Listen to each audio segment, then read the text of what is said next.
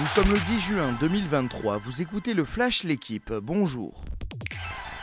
Manchester City pour une première ou l'Inter Milan pour une quatrième victoire en C1.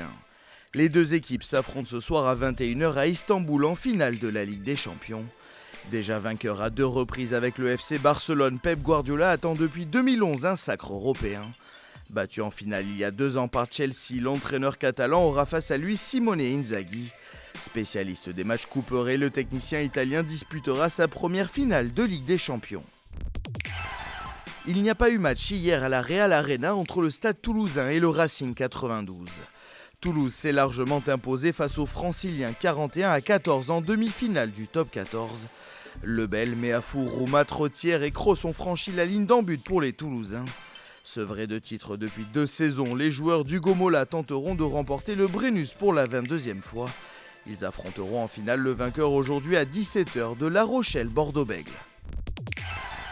Novak Djokovic aura l'occasion ce dimanche de décrocher un 23e Grand Chelem.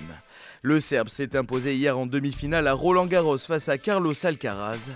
Victime de crampes, l'Espagnol n'a rien pu faire et s'incline 6-3, 5-7, 6-1, 6-1. Le Joker affrontera Casper Ruud, vainqueur d'Alexander Zverev 6-3, 6-4, 6-0. C'est la deuxième finale d'affilée pour d'Auteuil pour le Norvégien. Il s'en est fallu de peu pour voir une quatrième victoire française sur le critérium du Dauphiné. Mathieu Burgodeau a été devancé dans les derniers mètres de la sixième étape par Georges Zimmermann. Le coureur de Total Energy manque l'occasion de remporter un deuxième succès en pro. Au général, Jonas Vingegaard conserve plus d'une minute d'avance sur Ben O'Connor et Julien Alaphilippe. Merci d'avoir suivi le Flash l'équipe. Bonne journée.